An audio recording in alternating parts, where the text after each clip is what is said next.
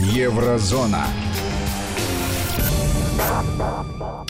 Именно так и э, у нас на связи писатель и публицист Владимир Сергеенко. Владимир, здравствуйте. Здравствуйте, Руслан. Ну Начну что, я да, с обещанного. С да. обещанного? А вы что-то уже пообещали кому-то? Да, я обещал в прошлой программе Еврозона о том, что мы разберемся и будем держать руку на пульсе и выясним все подробности, связанные с выборами в Саксонии. Вот это очень интересно, э, поскольку МИД здесь германский выразил обеспокоенность э, тому, что происходит вокруг выборов в Мосгордуму э, здесь, в России. Э, в ответ на это российский МИД ответил достаточно резко, дескать, не вмешивайтесь. А в Саксонии действительно не, не допустили 43 э, кандидатов, а всего их было 61. Э, да, немцы, они такие, вы знаете, любят увидеть э, иголку в чужом глазу, когда в своем собственном бревно.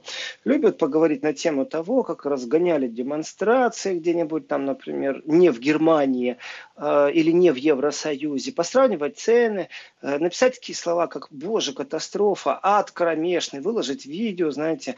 Э, если я начну сравнивать все это с тем, как освещаются события э, вокруг э, желтых жилетов, э, как полиция Франции поступает, какие штрафы во Франции, могу сказать так.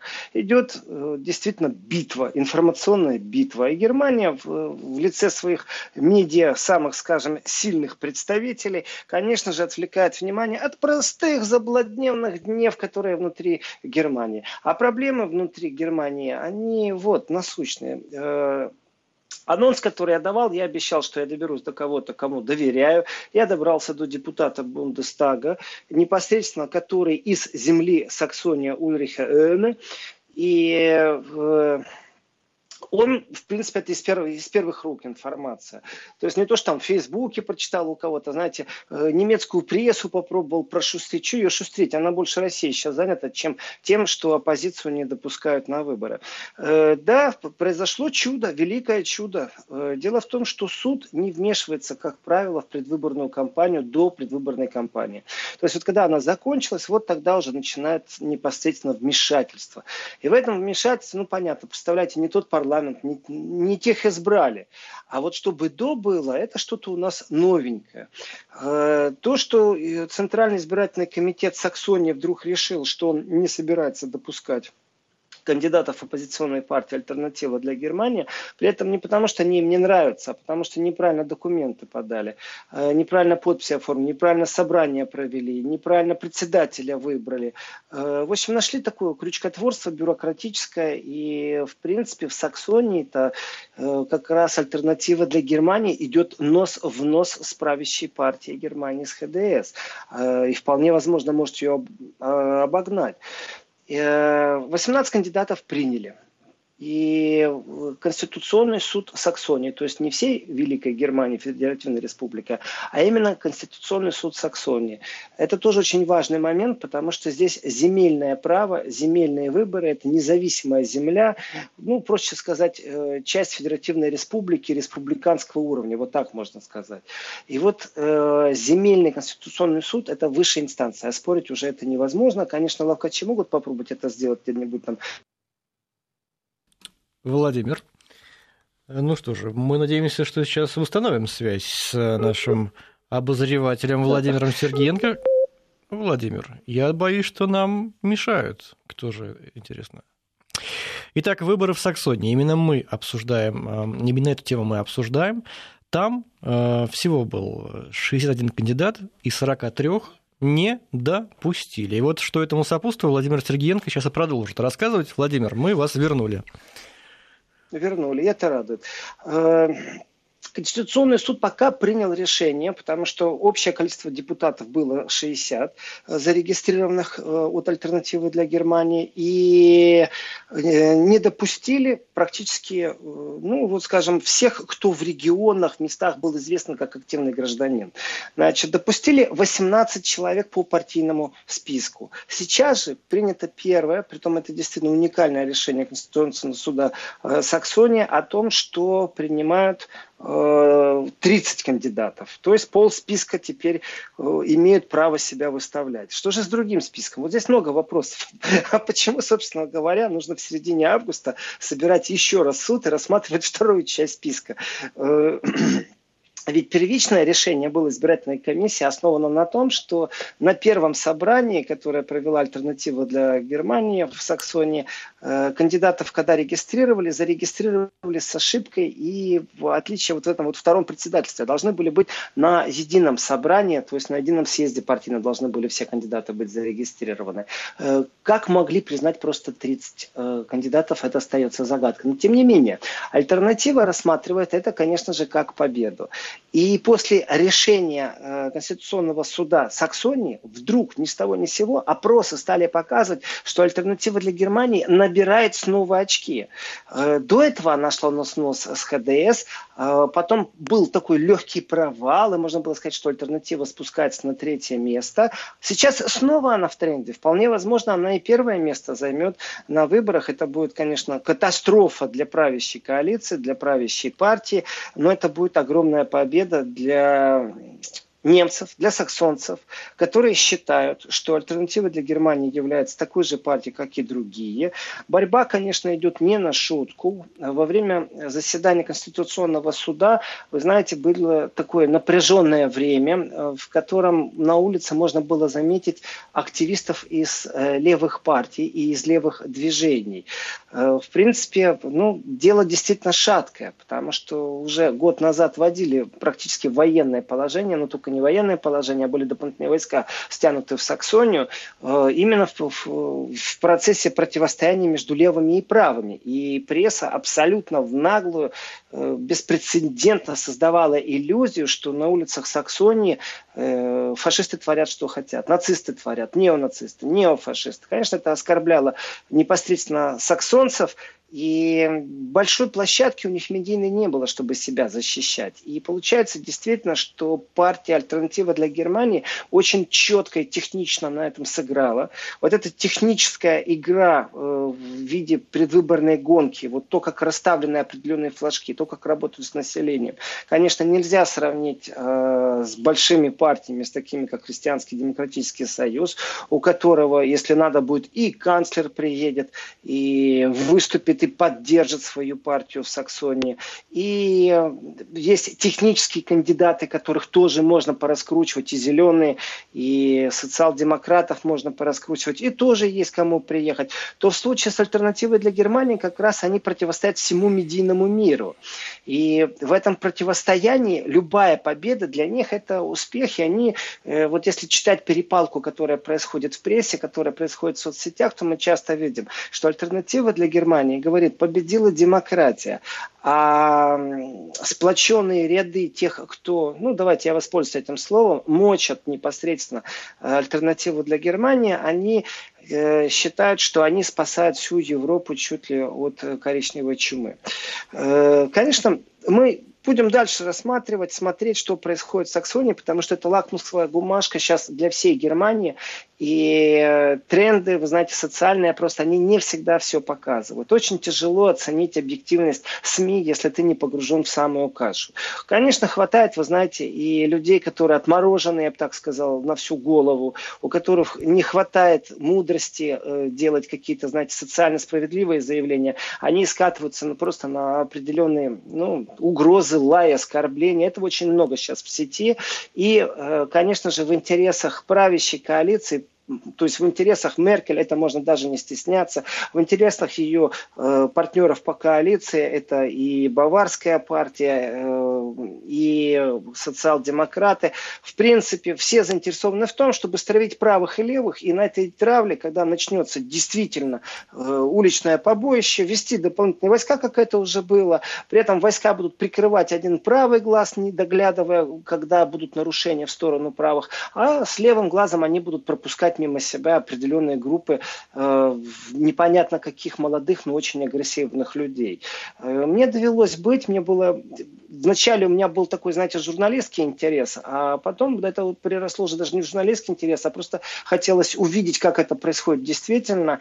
И я был в Дрездене, э, когда было противостояние между левыми и правыми, когда антифашисты стояли как бы двумя такими очагами на центральной площади и скандировали, что фашизм не пройдет, и люди возлагали цветы. Это день бомбардировки Великобритании и Дрездена. Это происходит каждый год, но Э, само противостояние, там полиция, которая стоит и охраняет правых от левых или левых от правых, знаете, все это было неинтересно. Интересно было наблюдать вот э, с удостоверением журналиста, подходишь с одной стороны, вот там, где левые стоят, и толпа действительно очень агрессивная. Я тебя узнал, я тебя увидел, я тебя запомнил, мы в соцсетях тебя найдем, твою семью найдем. Вот так вот себя вели левые. Э, заходишь с правой стороны, вот только что ты стал плечом с плечом с людьми, заходишь с правой стороны, плевать, журналист или не журналист. Я тебя запомнил, я тебя снял. А вот правые стоят молча, практически ни о чем не говорят со стороны понять, что происходит, очень тяжело. Разобраться, сколько уголовных дел заведено против ультралевых и сколько заведено дел против ультраправых. Ну, статистика существует, ее к концу года, как правило, выбрасывают, в ней ничего интересного нету. Спецслужбы Германии следят за всеми, в том числе и за левыми, и за правыми.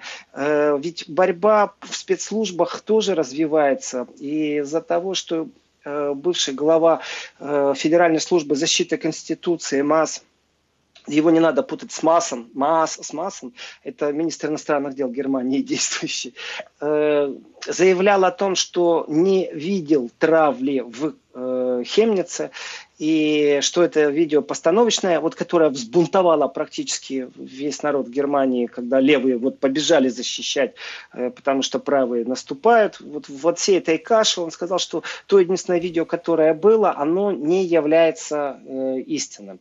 Ну, там на видео тоже особо ничего интересного не было. Вдруг э, пьяные бегут э, за темнокожим человеком, что-то кричат. Говорят, что прямо за минуту до этого этот темнокожий в этих пьяных просто пиво выплеснул. На основании этого этого делать выводы любые, травля, не травля, конечно, было преждевременно, но пресса объединилась и стала говорить, что вот э, в Саксонии происходит травля иностранцев, ну, на что левые среагировали.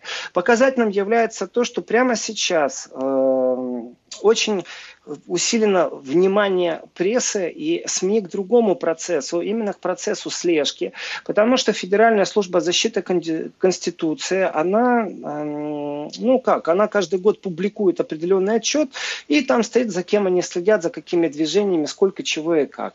И Петра Пау, это э, вице-президент Бундестага, ну можно сравнить как вице-спикер э, парламента, вице-президент Бундестага Петра Пау от партии левых сделала как-то запрос и запрос непосредственно в службу защиты Конституции, то есть в разведку, которая внутри страны э, имеет право подглядки, подслушки, наблюдения, выводов. Э, и ей пришел ответ. Этот ответ выглядел так, черными, э, просто взяли и закрасили все, что на страницах было написано. То есть откопировали, а потом черным закрасили. Так что ничего прочитать нельзя. Потом снова откопировали и прислали. То есть практически поиздевались. Э, но сам факт Э, этого письма говорил о том, что за ней есть слежка. То есть, что спецслужбы следят в Германии за э, вице-президентом Бундестага.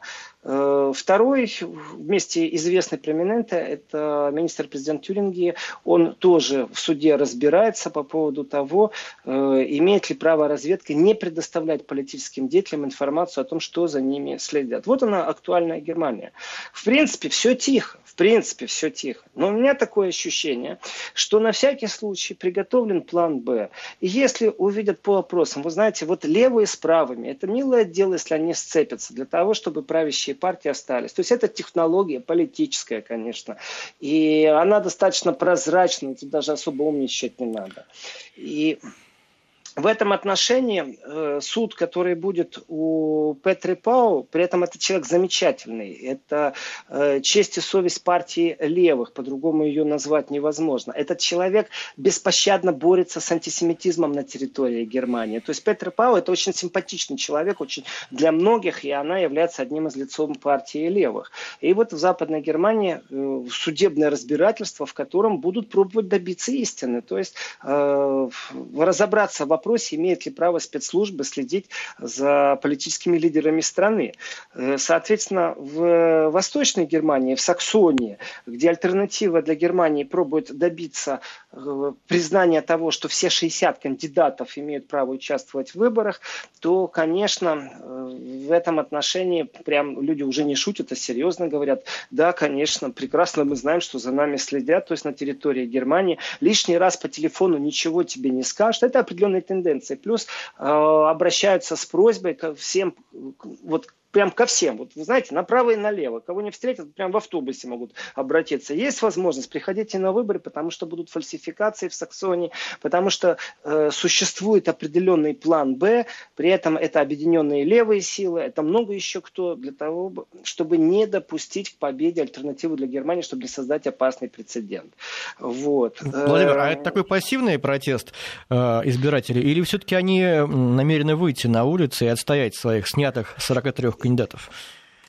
В, здесь по-другому. На самом деле альтернатива для Германии делает максимально все возможное, как партия, чтобы избежать уличных протестов э, и действует в рамках э, закона. То есть вот в принципе в рамках закона и она получает успех. Она добивается успеха тем, что обращается в суд, тем, что поступенчато, шаг за шагом, с, об, э, ведь добраться до Конституционного суда это не так просто. Ведь нужно пройти все инстанции, нужно иметь профессиональных юристов, которые грамотно все это делают. То есть вот, э, знаете, такой, э, ну, уличной борьбы я не ожидаю альтернативой для Германии, потому что она научилась достаточно эффективно находить проколы э, у власти, скажем так.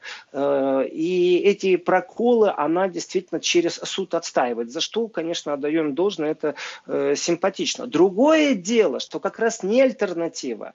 Как раз альтернатива не выводила ни разу на улице агрессивных каких-то хаотов или серый блок или еще чего-то. Вспомните, пожалуйста, картинки. А если вы их никогда не видели, то представьте себе, как горит горит Гамбург, когда э, собралось практически ну, самое мощное мировое собрание из э, лидеров, э, глав государств, и в этот момент практически полиция в некоторых местах бездействует, в некоторых действует очень странно, э, в некоторых демонстрации за запрещает, просто их прекращает, обрубает, а потом мы видим кадры, как пылают машины, и такое ощущение, что едешь как по городу, в котором война идет просто.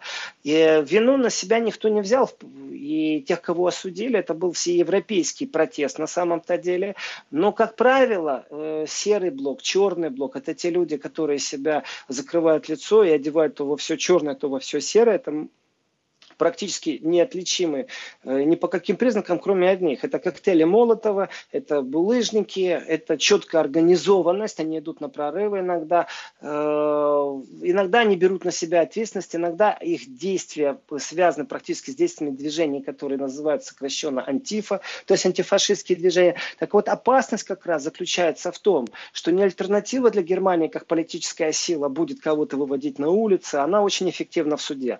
А вот как раз левые, когда поймут, вот эти ультра-ультра левые, не такие левые, как э, Петра Пау, вице-президент Бундестага, а совсем другие левые, которые себя называют левыми, на самом деле это непонятное движение и не революционеры толком, ну так, знаете, побегать любят, с полицией подраться любят.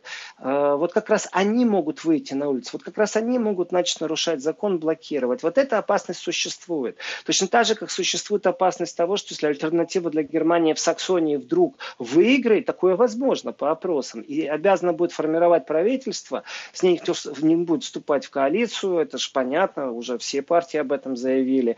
Э, то есть максимально все сделано, чтобы партия была не рукопожатная, э, именно в медийном пространстве. Э, и тут тоже смотреть на перепалки, как некоторые политики говорят о левых и правых, например, цитата Петра Пауа, она категорически против слежки за политиками внутри своей страны, то есть внутри Германии, потому что она сама жертва этой слежки то э, когда ее переспросили, что и вы против того, чтобы за альтернативы следили, то Петра Пау ответила, да, я против. А дальше ей приписывают слова, что э, я против, потому что я так знаю, что в их рядах есть нехорошие люди. Ну, слово нехорошее тоже моя произвольная цитата, э, потому что она жестче сказала о том, что существуют негодяи и в рядах есть и еще кто-то там. Вот кто-то там я специально не говорю, потому что в связи с тем, что альтернативы для Германии очень-очень эффективно действуют в судах, лучше сейчас лучше не говорить, потому что цитата Петра Пау, ее нужно перевести с переводчиком.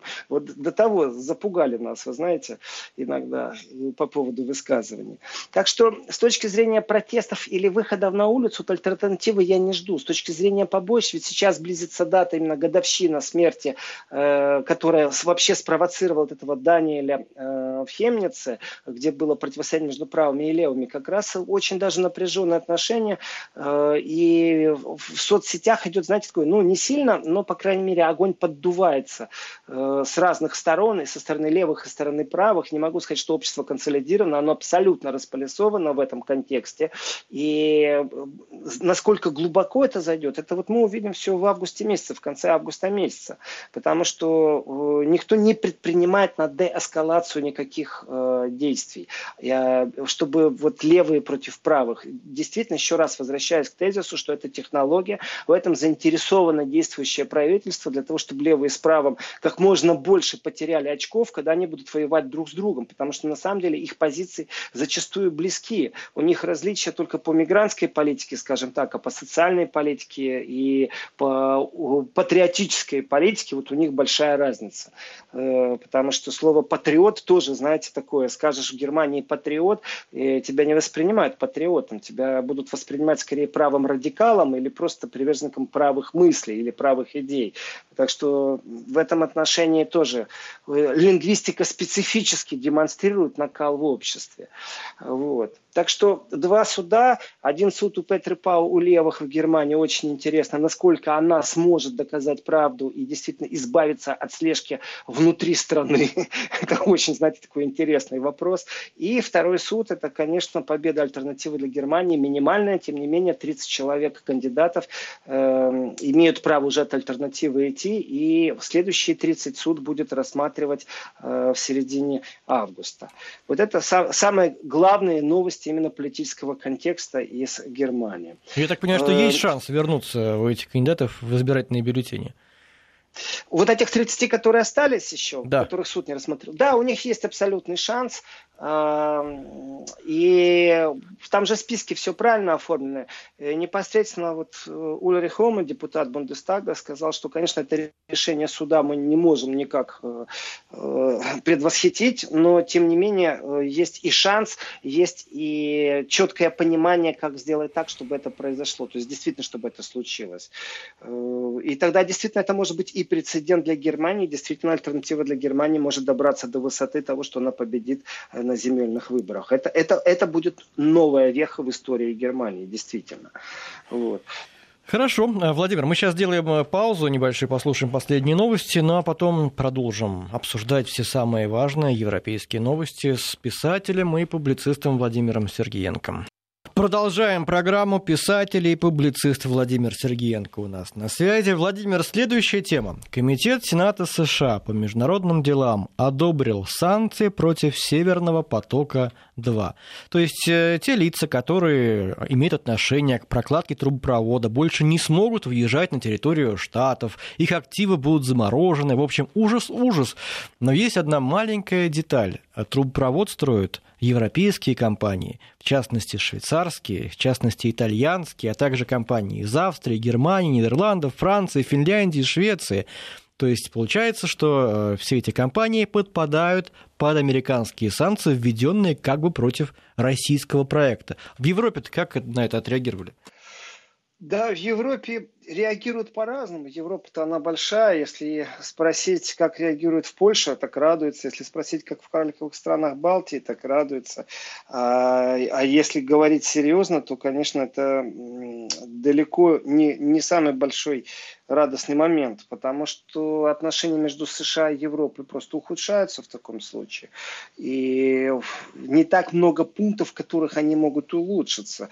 Если рассматривать, что это абсолютно коммерческий проект, если рассматривать, что в этом коммерческом проекте э, есть заинтересованные стороны, и поназывать их, то вот все страны, которые вы перечислили, ну, подрядчики, выполняющие и занимающиеся прокладкой труб, получающие разрешения, отставящие в том числе и в суде эти разрешения, то э, мы обратим внимание, там действительно, вы знаете, как в ПАСЕ – много кто есть, но нет американцев. Вот ПАСЕ чем замечательная организация? Тем, что это, наверное, единственная организация в Европе, в которой нету США. Вот если нет интересов США, то тогда США считают, что их личные интересы э, не соблюдены, и надо с этим что-то делать. И все методы хороши. То, что Комитет Сената США одобрил санкции, это, конечно, только первая весточка. Это сейчас говорит о том, что будут интенсивированы, конечно же, любые переговоры, интенсивированы зафиксированы будут э, все практически связи э, в правовом поле, конечно, потому что те страны и те фирмы, которые задействованы в прокладке трубы, они действительно попадут под санкции. Э, вы знаете, это вещи неприятные. Давайте возьмем самую элементарную вещь. Представьте себе, что у вас есть э, счет, э, фирменный счет, деловой ваш счет, и вам нужно закупить просто вот билеты для своих сотрудников. Огромное количество провайдеров в интернете не продают эти билеты, если у вас нету кредит-карты. А кредит-карты у нас, вы знаете, их не так много распространенных этих кредит-карт на планете. И если Америка вдруг примет решение, что нужно блокировать э, эти фирмы, блокировать этих людей, то элементарная вещь, эти люди не смогут пользоваться кредит-картами. То есть просто элементарно. Он не сможет перелететь из Мюнхена в Берлин или из Берлина в Цюрих только потому, что он не сможет купить билет. Переходить на наличку, ну, глупо, вы знаете, для многих предприятий. То есть э, блокировка таких вещей, она является, с одной стороны, символической, а с другой стороны, вы знаете, все-таки время еще есть, потому что это только э, действительно это первый шаг, все-таки э, полный состав Сената и Палата представителей должны тоже принять этот документ, только после этого это уйдет на подпись э, к Дональду Трампу, то есть время определенное есть, и в этом времени нужно принять определенные шаги по защите своего бизнеса, по защите европейских предприятий. А вот здесь вот мы сразу переходим из бизнеса, и это не просто мелочь какая-то, знаете, я на кредитку не смог купить там билет на самолет, а это непосредственно уже политический вопрос, насколько правительство Германии, Франции, Франции, Австрии, Италии готова противостоять э, США. Ведь э, не просто так Иран наличными вывозил деньги, все 300 миллионов из Германии, из банка, который был создан для того, чтобы поддерживать совместные проекты. Именно потому, чтобы не подставляться и иметь возможность оперировать своими средствами. Европа не может сейчас гарантировать однозначно победы. Не раз заявляли, и в принципе время уже было достаточно, э, что существуют альтернативные пути, вплоть до вот не просто там альтернативная биржа, э, не просто там связь между банками, э, но вообще альтернативные пути полной независимости от США. Но это политические заявления. Вот реально, насколько Центробанк Европейский европейский не зависит, ну, это Евросоюзу решать. А вот маленькая фирма или большая фирма, которая живет с транзакциями, зарплаты просто выплачивают. Вот, вот элементарнейшая вещь. То, что там директор какой-то швейцарской фирмы не сможет приехать в Калифорнию, да я думаю, он печалиться особо не будет. Э, он прекрасно осознавал, что он делает, когда он начинал заниматься Северным потоком-2. Это уникальное оборудование, это уникальная трубопрокладка. И, в принципе, не так много на планете фирм, которые могут это делать. Но вот то, что делает США, вот это вот политическое ракетерство, то, конечно, это неприятно. Э, и, конечно, это же будет подталкивать Европу к тому, чтобы выработать свою линию безопасности э, и в банковском секторе, и в любом другом секторе. То есть своих граждан надо оставлять.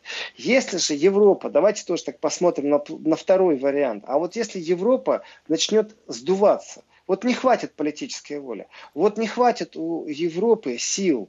Э, сколько крупных политических лидеров стоит за Северным потоком-2.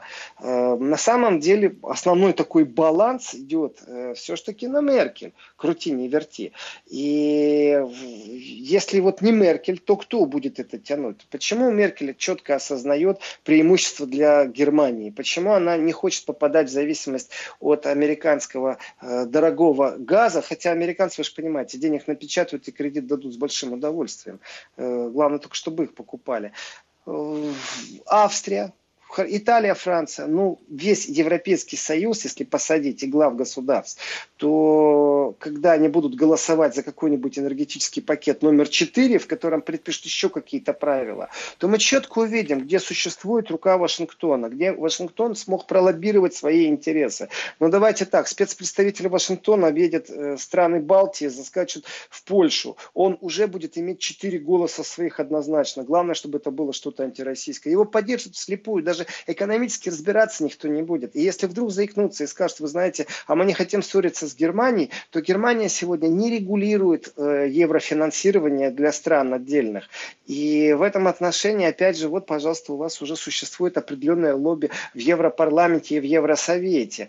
Э, конечно, смещение акцента на то, что новый глава э, Еврокомиссии Урсула фон де Ляйен является, конечно же, надежным соратником э, Меркель, но насколько она настолько, так же, как Меркель, эффективна в переговорах и ну, может действительно договориться с другими лидерами и отстать вот эту вот европейскую позицию, нам еще неизвестно. Она была достаточно неэффективным министром обороны.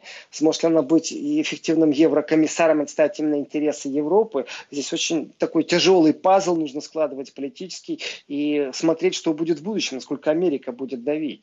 Э, и в этом отношении, конечно, э, вот сколько времени пока э, полный состав Сената и Палата представителей этот документ тоже подпишут. Ну, месяц, ну, два, ну, три, ну, ну вот сколько.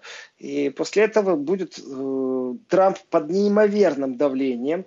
И это давление Трамп будет использовать во всех направлениях. И в своем внутриамериканском, э, доказывать, что он патриот, и что он достойный президент на следующий срок. Но точно так же он будет продавливать Европу и в торговой войне. Точно так же он будет продавливать Европу в войне автопрома. Точно так же он будет продавливать Европу в войне э, киберпространства, в котором тоже не нравится Трампу, что, например, Макрон заикнулся о том, что американские фирмы должны платить на территории территории Европы э, налоги со своей прибыли.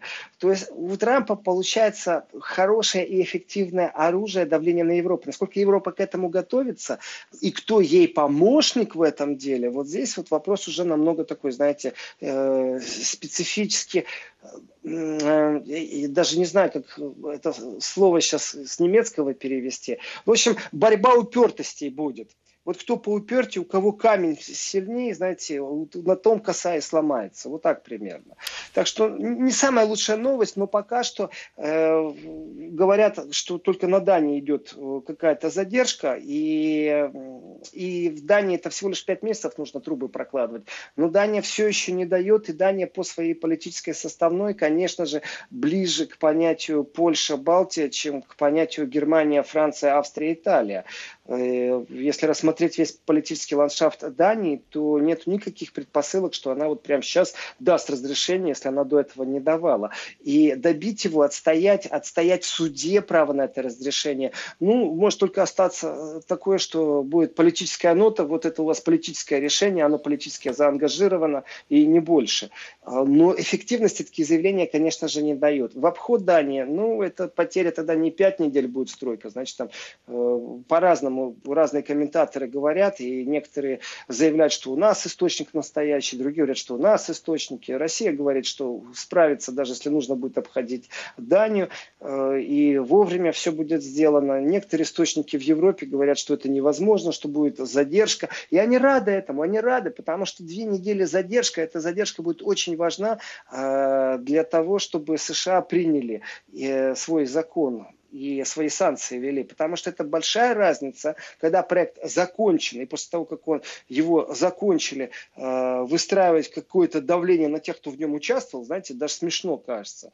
Или проект все еще продолжается, и сказать, стоп, остановились, все, кто участвует, мы вас берем под особый такой контроль. Владимир, мы сейчас должны будем сделать небольшую паузу. Вообще, это, конечно, очень показательная и интересная история. Она, к сожалению, не про экономику, хотя, казалось бы, это экономический э, проект, а про самостоятельность Европы, если таковая имеется. Вы сказали, вы сказали рейдерство, и мне кажется, это точное очень определение вы дали. Э, сейчас буквально через пару секунд я постараюсь раскрыть эту мысль. Мы должны сейчас прерваться, а потом продолжим разговор. Вести ФМ. Да, продолжаем, потому что ситуация это простая. Но вот если простыми словами, Германия говорит, мы хотим дешевые энергоносители получать из России. Нам это экономически выгодно.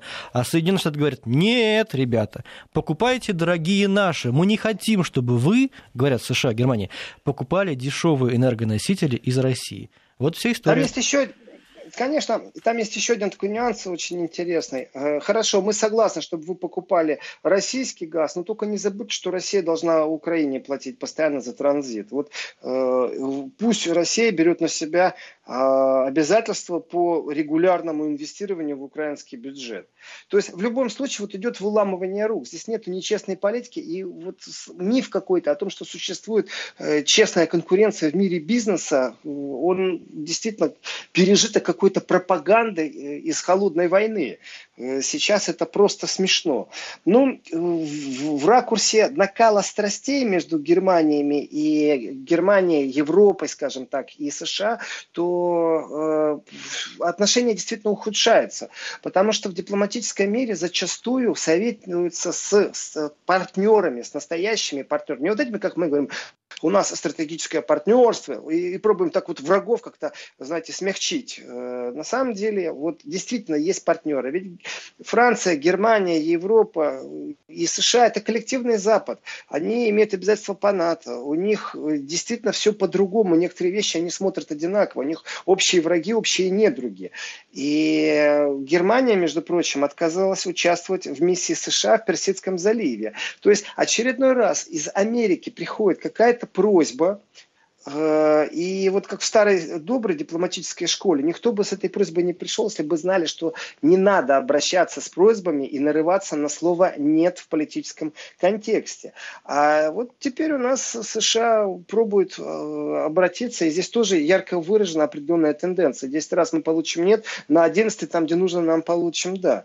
А Федеративная Республика отклонила просьбу Вашингтона послать немецких военных э, для участия в миссии, между прочим, США в, Арм, в Армузском заливе.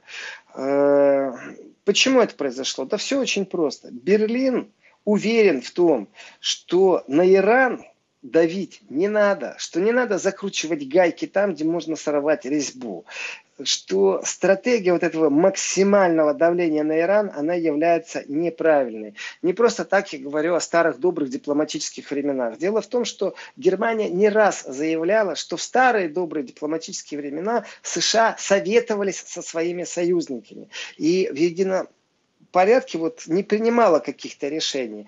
Э, в старые добрые времена по логике вещей должны были бы сесть те, кто подписывали всеобъемлющие договор с Ираном и проговорить, какие плюсы, какие минусы есть, выслушать аргументацию э, другой стороны. При этом мы говорим только о тесных союзниках. Э, тесные союзники Германия, Франция, э, США – США вышли в одностороннем порядке, ни с кем не советовались. Вы знаете, достаточно обидная вещь, когда вот так с тобой поступают. Вместе-вместе работали, а потом взяли тебя и бросили. И если посмотреть на ту игру, которая ведет США по отношению к Европе, то я скажу так, э, при всем лицемерии, все, что у них осталось, это блок НАТО. И гайки-то закручивает на самом деле США. Прав или не прав Трамп, это пусть решают экономисты. Потому что если посмотреть на автопром, да, действительно Германия продает машин больше. Но вы же всегда говорили о том, что рынок должен быть либеральный, что конкуренция должна быть честная и добропорядочная. Если вы нашли, что с вами поступили нечестно, между прочим, так к слову ассоциативно, э, против э, управляющего концерна Audi э, возбуждено же дело, его, в принципе, обвиняют в мошенничестве. И ну, концерн Audi как раз радуется, что теперь-то суд во всем разберется, потому что только инициировали расследование. Э, и связано это непосредственно со скандалом вот, э, с дизельными фильтрами, с выбросами в окружающую среду. И в этом отношении, пожалуйста, Америка увидела, что что-то не так, она оштрафовала. Она наложила огромнейший штраф, настолько огромный, что, в принципе, концерны зашатались. Audi – это э, дочернее предприятие Volkswagen, и тоже там непонятно было, кто кого купит. То ли Audi с Porsche вместе Volkswagen купит, то ли Volkswagen вместе с Porsche Audi, то ли Volkswagen просто купит всех. Ну, э, вещи, которые на рынке акций, на рынке инвестиций существуют, они вот простому обывателю ни о чем не говорят. Но когда идет целенаправленная долгая атака, плюс к этому вводят потом еще дополнительные пошлины на ВОЗ и говорят, построй завод не в Мексике, где дешевле рабочая сила, строй завод у меня, то, конечно же, это ракетерство политическое. Именно вот такими методами работает США. И, конечно, Германия, отказавшись э, вместе с США проводить что-то в Армузском заливе, э, в, в проливе, то это был не самостоятельный шаг Германии. Германия в тесном контакте вместе с США, просто в теснейшем, э, с Францией. Эти вопросы с французскими коллегами проговаривались точно. И Германия не будет участвовать в миссии у берегов Ирана в Персидском заливе. И заявление это сделал все-таки никто иной, как министр иностранных дел Федеративной Республики Хайка Мас. То, что они координировали свои вещи с французскими коллегами, это тоже э, не кулуарная информация, это общая информация. То, что Великобритания в данном случае заявляет, что сделки не будет ты мне, я тебе, что надо решать в правовом поле.